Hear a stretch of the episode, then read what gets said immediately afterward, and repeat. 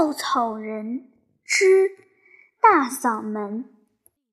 一处地方有许多家工厂，工厂的屋顶上都竖起几个烟囱，又浓又黑的烟从烟囱里冒出来，好像魔鬼的头发，越拖越长，越长越乱。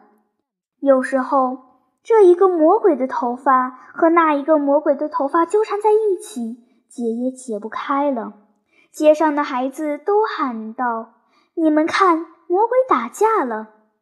好容易来了一个和事佬，含着一口和平的气，轻轻地对他们吹，他们的头发才慢慢的解开。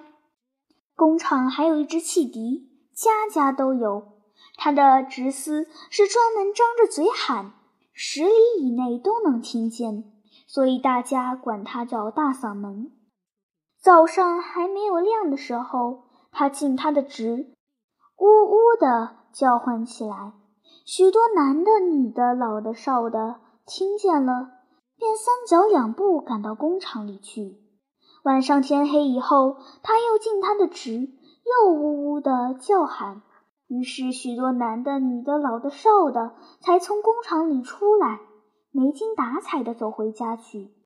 大家都说，大嗓门一叫唤，咱们不能不听从呀。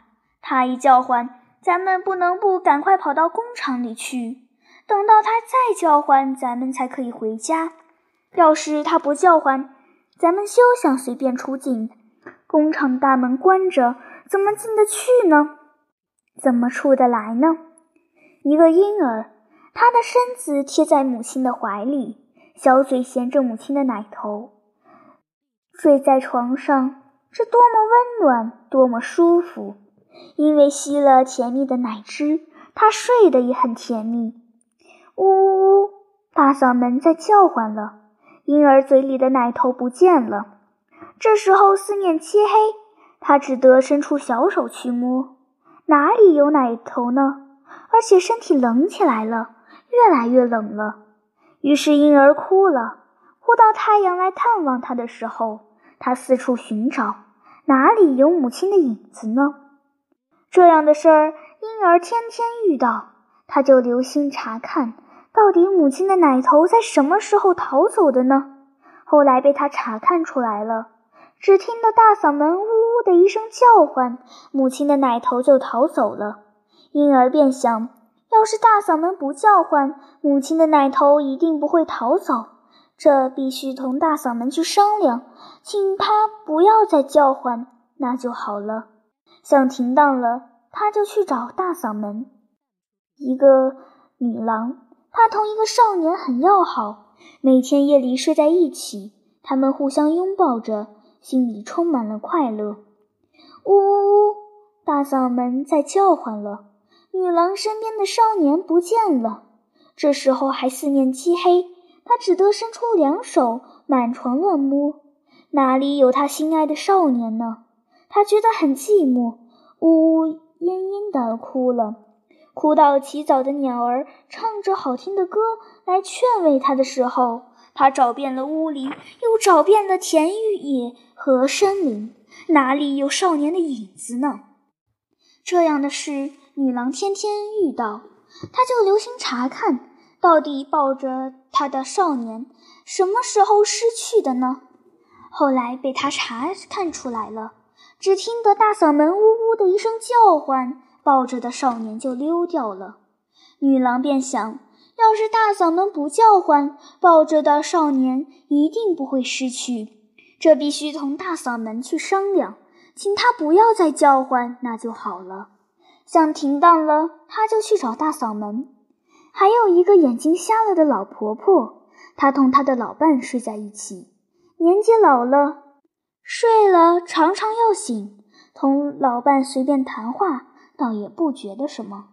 老伴还讲外面的景致给他听，什么地方树绿了，什么地方的花开了，他的眼睛像没瞎一样，什么都能看得见。呜呜呜，大嗓门在叫唤了，老伴的声音忽然听不见了，他提高了喉咙，当他是睡着了。叫他醒醒，可是哪里有回答呢？他就觉得害怕，觉得夜特别长。瞎了的眼睛里虽然没有多少眼泪，但也一滴一滴的滴个不停。哭到邻家的小孩因为麻雀而闯进来的时候，他才停住了哭。他就托他看他的老伴在哪里。孩子连地缝都找得到，哪里有他的老伴呢？这样的事，老婆婆天天遇到，她就留心查看，到底老伴在什么时候走开了呢？后来被她查看出来了，只听得大嗓门呜呜的一叫唤，老伴就急匆匆地溜了出去。老婆婆想，要是大嗓门不叫唤，老伴一定不会溜走，这必须同大嗓门去商量，请他不要叫唤，那就好了。想停当了，他就去找大嗓门。婴儿、女郎、老婆婆三个人走在一条路上，他们都说是去找大嗓门的，就手拉着手结伴同行，一边走一边说话。婴儿道：“我从不曾好好睡眠。当母亲的奶头逃走的时候，我每次想含住不放，但是做不到。想来大嗓门有什么糖儿、花儿在那里诱引我的母亲吧。”不然，为什么他一叫唤，他就去了呢？他把他唤走了，我太苦了，必须同他商量去。女郎道：“我的少年，他爱我呢，他无时无刻不想我。他说，只有我在他身边，他才能好好的休息。为什么不能让他跟我在一起多休息会儿呢？”听得大嗓门一叫唤，他就迷迷糊糊的去了。想来大嗓门一定有什么魔术吧，不然那少年怎肯离开了我去呢？我可怜的少年，我爱那少年，必须同大嗓门商量去。瞎了眼睛的老婆婆道：“我睡不着，老伴也睡不着，夜又长，两个人谈谈说说，也就过得快一点。但是他总是说到半中间，就匆匆的溜走了。”待我唤他，他已经在几里之外了。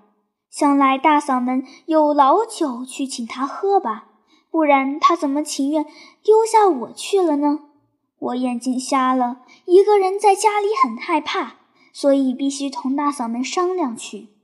他们讲着自己的事，不觉已经到了大嗓门的地方了。大嗓门站得高高的，同烟囱差不多高，大嘴张着，向着天。只等时刻一到就叫唤，他真是个能进食的。婴儿抬头一看，就先胆小起来。这样的高，怎能上去同他说话呢？眼睛瞎了的老婆婆也是叫苦，从来没有练过跳高，怎能升高呢？幸亏女郎的身子很轻又灵活，她一手抱起婴儿，一手拉着老婆婆。像云一样飘了起来，一点儿也不费事。三个人一同来到大嗓门跟前，他们将自己的心愿都向大嗓门说了。幕后一起说道：“请你闭上嘴巴，不要再呜呜的叫唤。我们不愿失掉我们离不开的人。”大嗓门听了，又看他们很可怜的样子，笑说道：“我的嘴是张惯了的。”不能听了你们的要求就闭拢来。可是我不知道，我这么一叫唤便苦了你们。现在你们说起了，我很可怜你们。以后我不愿意再进直司了，我不叫唤了。你们放心回去吧。他们听见大嗓门的话，快活极了，反而觉得有点不太可能，一同问：“真的吗？哪能骗你们？你们只消失以后。”天光大亮的时候，母亲的奶头还在口里，少年还在怀抱里，老伴还在身边。放心回去吧，我的小弟弟，我的好姑娘，我的老太太。婴儿便同大嗓门亲了个嘴，女郎同他跳了一回舞，老婆婆也同他握了握手。他们十分感谢大嗓门，高高兴兴地回去了。他们一路走一路唱：“我要喝甜蜜的奶。”睡在母亲的怀里，我要永久这样。现在有希望了。我每夜要抱着可爱的少年，使他多多休息。我要永久这样。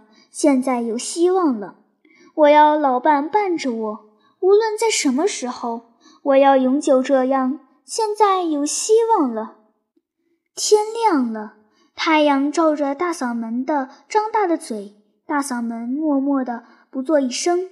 走过的人催他道：“你失职了，你还没有叫唤呢，赶快叫唤吧。”他依旧张口向天，理也不理。烟囱里魔鬼的头发全剪去了，一丝也没有飘出来。他们再也不能玩打架的把戏了。婴儿含着母亲的奶头，睡得很香甜，小面孔上全是笑意。